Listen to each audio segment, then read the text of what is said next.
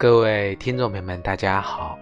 欢迎大家收听由荔枝电台独播、浩然居士讲述的《黄帝内经与养生智慧》节目。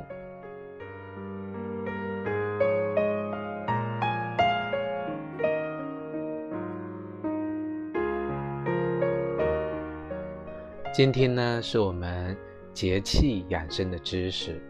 我们今天要跟各位听众朋友分享的是我们今年二十四节气中的倒数第二个节气——小寒节气。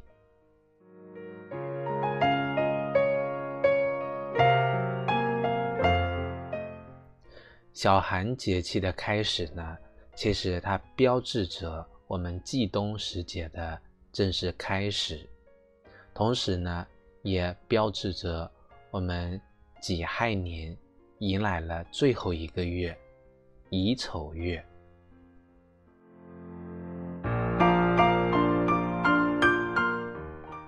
当太阳到到达黄金两百八十五度的时候呢，我们正式的进入了小寒。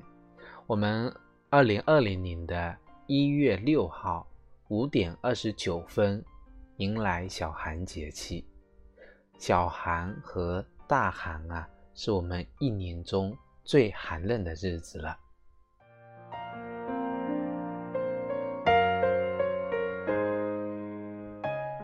我们从冬至开始呢，就说进入了这个三九天。所谓数九寒冬。冷在三九，三九也就是冬至后的第三个九天，冬至后第十九天到第二十七天，那么是我们一年中啊最为寒冷的时候，而这三九之天啊正在小寒。寒这个字，我们看一下，它这个字下面啊有两点，我们说两点为冰。啊，寒为冻，是这个冷到了极点的意思。所以在《列子汤问》中啊，说寒是冷之极。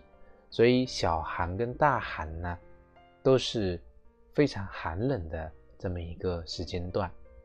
小寒呢，比冬至的时候更冷。冬至呢，虽然说是到达了这个阴的极点。我们说冬至一阳生嘛，那到达了阴的极点，获得了太阳光，但是热量少啊。大地上呢尚有土壤生成的热量补充，但是却没到最冷的时候。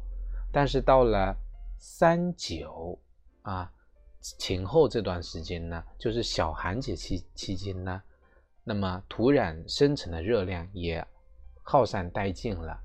即使获得了光跟热稍有增加，但是呢，仍然是入不敷出的，并会出现呢全年的最低温。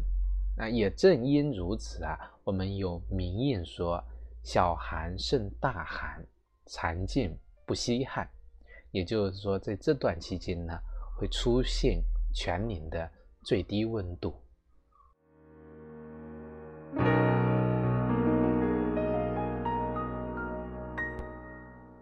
虽然呢，我们经历着天寒地冻，但是人们的内心啊，却是充满着温热和希望的。为什么呢？因为我们再过十几多天啊，就迎来了我们农历的新年，而且呢，自然的消息告诉我们，阳气已长，春日将至。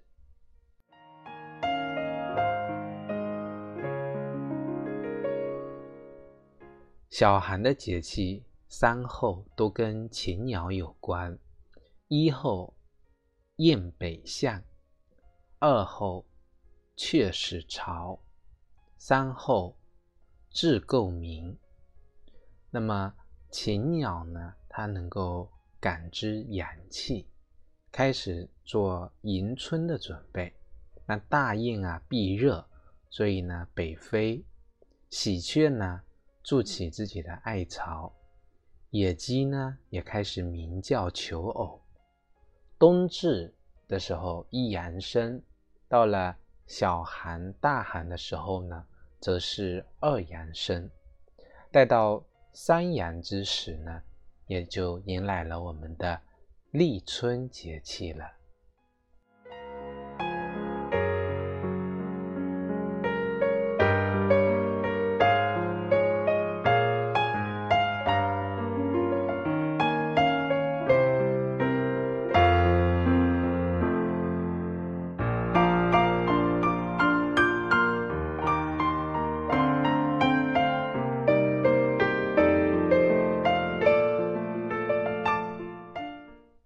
小寒节气呢，是一年之中寒邪较重的时节。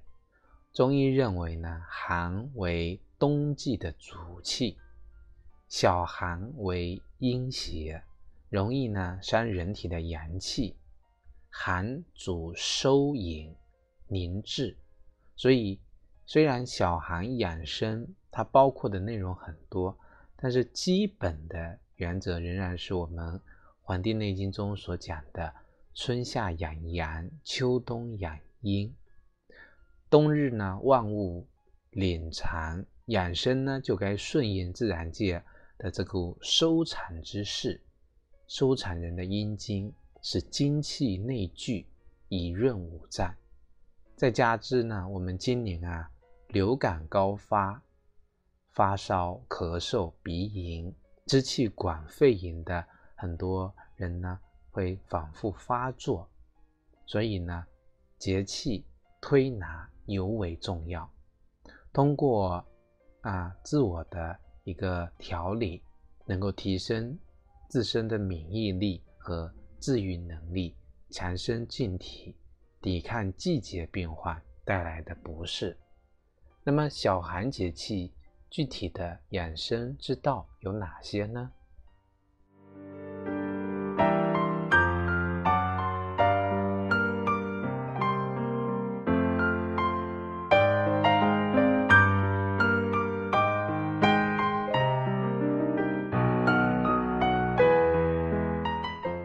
首先呢，是我们的这个日常起居方面，首先要做到的是早睡晚起，尤其是寒冷时节呀，最养人。早睡晚起，在《素问·调神大论》中就讲了：早卧晚起，必带日光。早睡可以养人体的阳气，晚起呢，可以养人体的阴气。使身体内的阴阳啊维持一个平衡，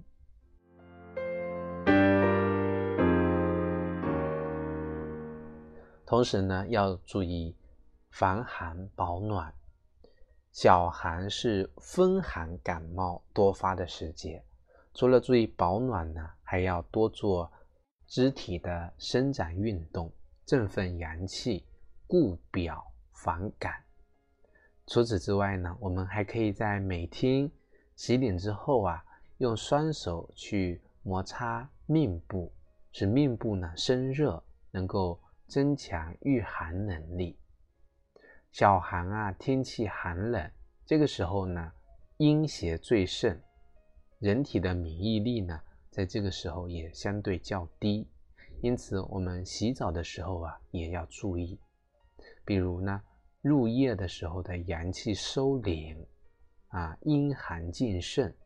晚上洗完澡啊，切不可立马入睡，一定呢要把身体和头发呢擦干，防止阴邪趁虚而入。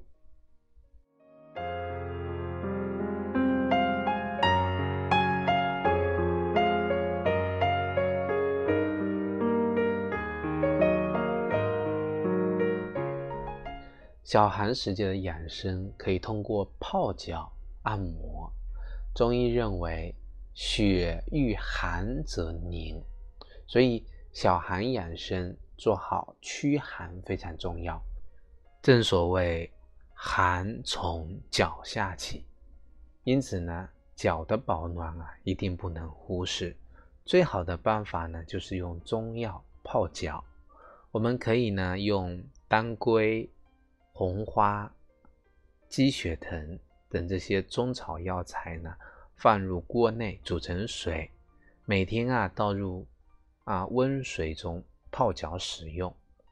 那么泡脚之后呢，可以用五分钟的时间呢去揉搓我们的这个足心的涌泉穴，可以起到很好的驱寒效果，还可以呢促进睡眠。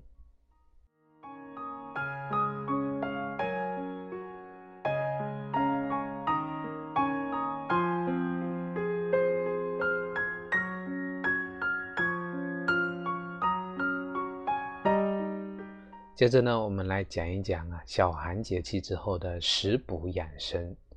这个时候啊，食补是我们非常好的一个，我们中医讲的进补的最佳时期。但是呢，进补并非吃大量的滋补品就可以了，一定呢要有的放矢。按照我们传统中医的理论啊，冬季的滋补材料呢分为四类。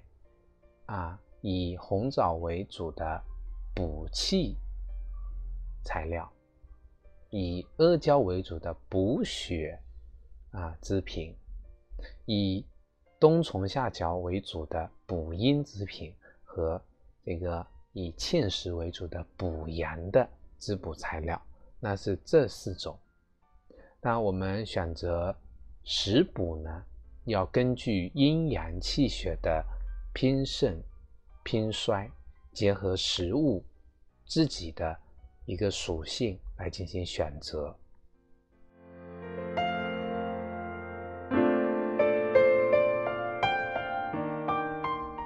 比如说呀，我们偏于阳虚的人，那食补的时候呢，要以羊肉、鸡肉等温热食物为宜，因为羊肉、鸡肉呢性温热，具有。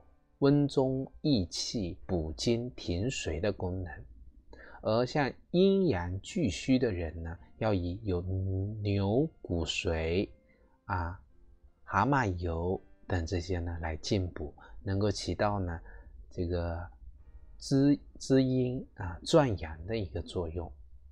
偏于阴虚的人呢，就可以吃这个鸭肉、鹅肉，因为两者呢都。性味甘平，能够起到补虚益气的作用。那除此之外啊，像龟、藕、木耳、鱼类、豆制品类都是呢，这个这个时节的一个啊进补食材的一个佳品，可以起到很好的驱寒效果，还有助于呢促进我们的睡眠。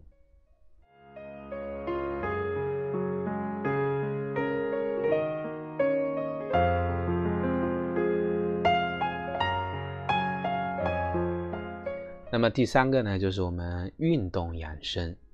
我们民谚讲啊，冬天动一动，少闹一场病；冬到懒一懒，多喝药一碗。这说明啊，冬季锻炼的重要性。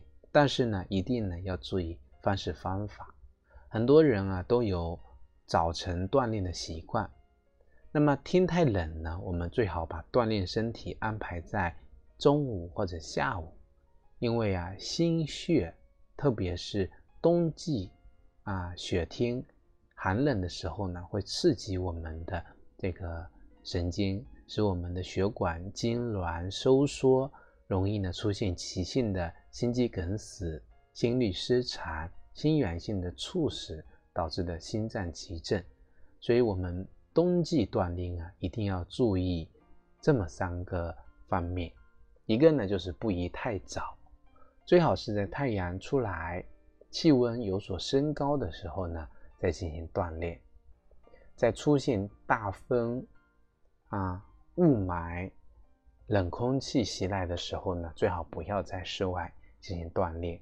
那我们可以选择室内进行一些简单的锻炼活动，尽量的减少晚间、夜间外出活动的次数，以免呢伤阳。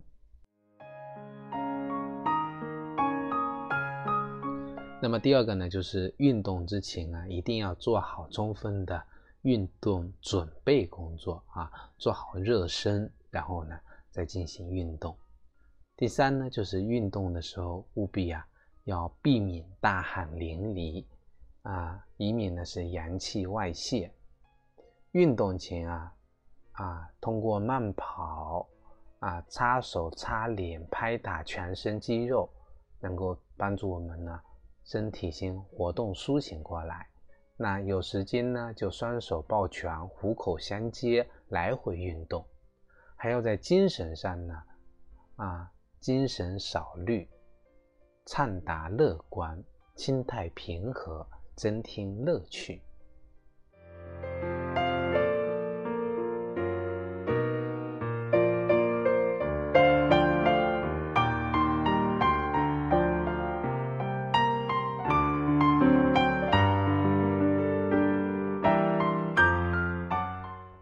冬季呢，我们可以通过艾灸来。滋补我们的肾阳。那在这里呢，给各位听众朋友推荐几个艾灸的穴位。重要的穴位呢，就是关元穴、涌泉穴、肾腧穴。那我们有时间呢，还可以做这个对神阙穴我们进行急灸，对我们的督脉呢进行督灸，那效果呢会更好。那为什么选择这几个穴位呢？首先是关元穴啊，关元穴是在我们的脐下四横指的位置。那关元穴呢，是人体足太阴脾经、足少阴肾经和足厥阴肝经呢，在任脉上的交汇处。所以这个穴位呢，有经宫和丹田的别称。艾灸关元穴能够治疗啊。这个阳虚症、气虚症，还可以呢回元阳，所以我们道家呢提倡一手丹田，也就是呢元气呢归根于我们的关元之意。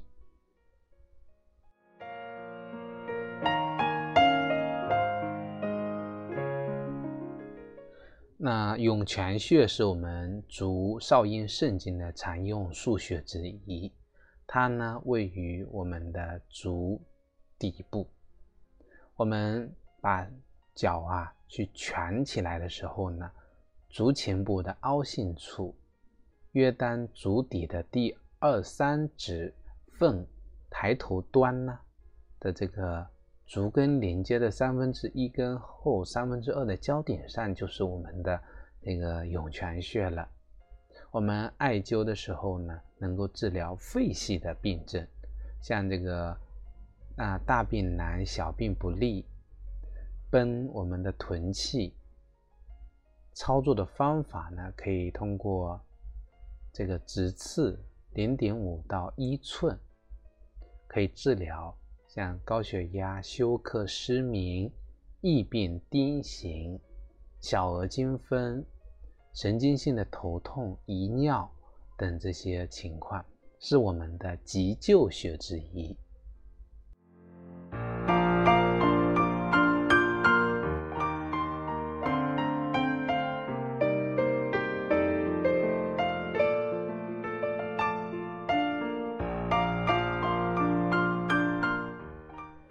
这个肾腧穴呢，跟我们的命门穴相平。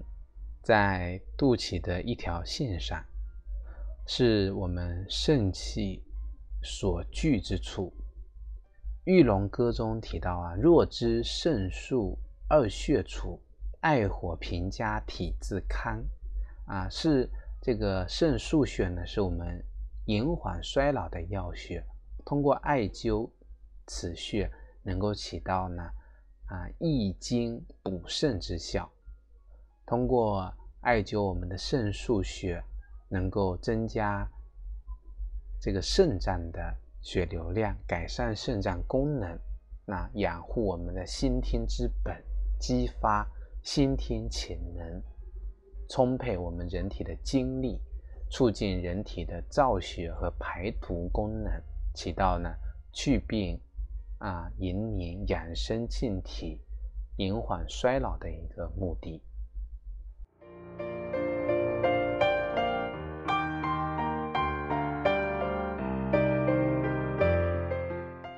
好了，我们本期的节目呢，就跟各位听众朋友分享到这里，非常感谢大家的收听。如果大家呢想学习更多中医知识，可以关注我们《黄帝内经与养生智慧》的微信公众号、养生交流群以及我们的新浪微博《黄帝内经与养生智慧》。如果想学习更多中医知识呢，可以在网易云课堂搜索。中医基础理论和中医诊断学的课程。另外呢，我在青聊平台也开播了《黄帝内经日思夜读》公开课，大家呢可以在啊青聊平台学习《黄帝内经日思夜读》，通过每日的不断积累，系统的理论学习《黄帝内经》知识。如果大家感兴趣，可以在《黄帝内经与养生智慧》微信公众号。下方菜单栏选择《黄帝内经日思夜读》，进入打卡学习。好了，我们本期的节目就到这里，感谢大家收听，咱们下期再会。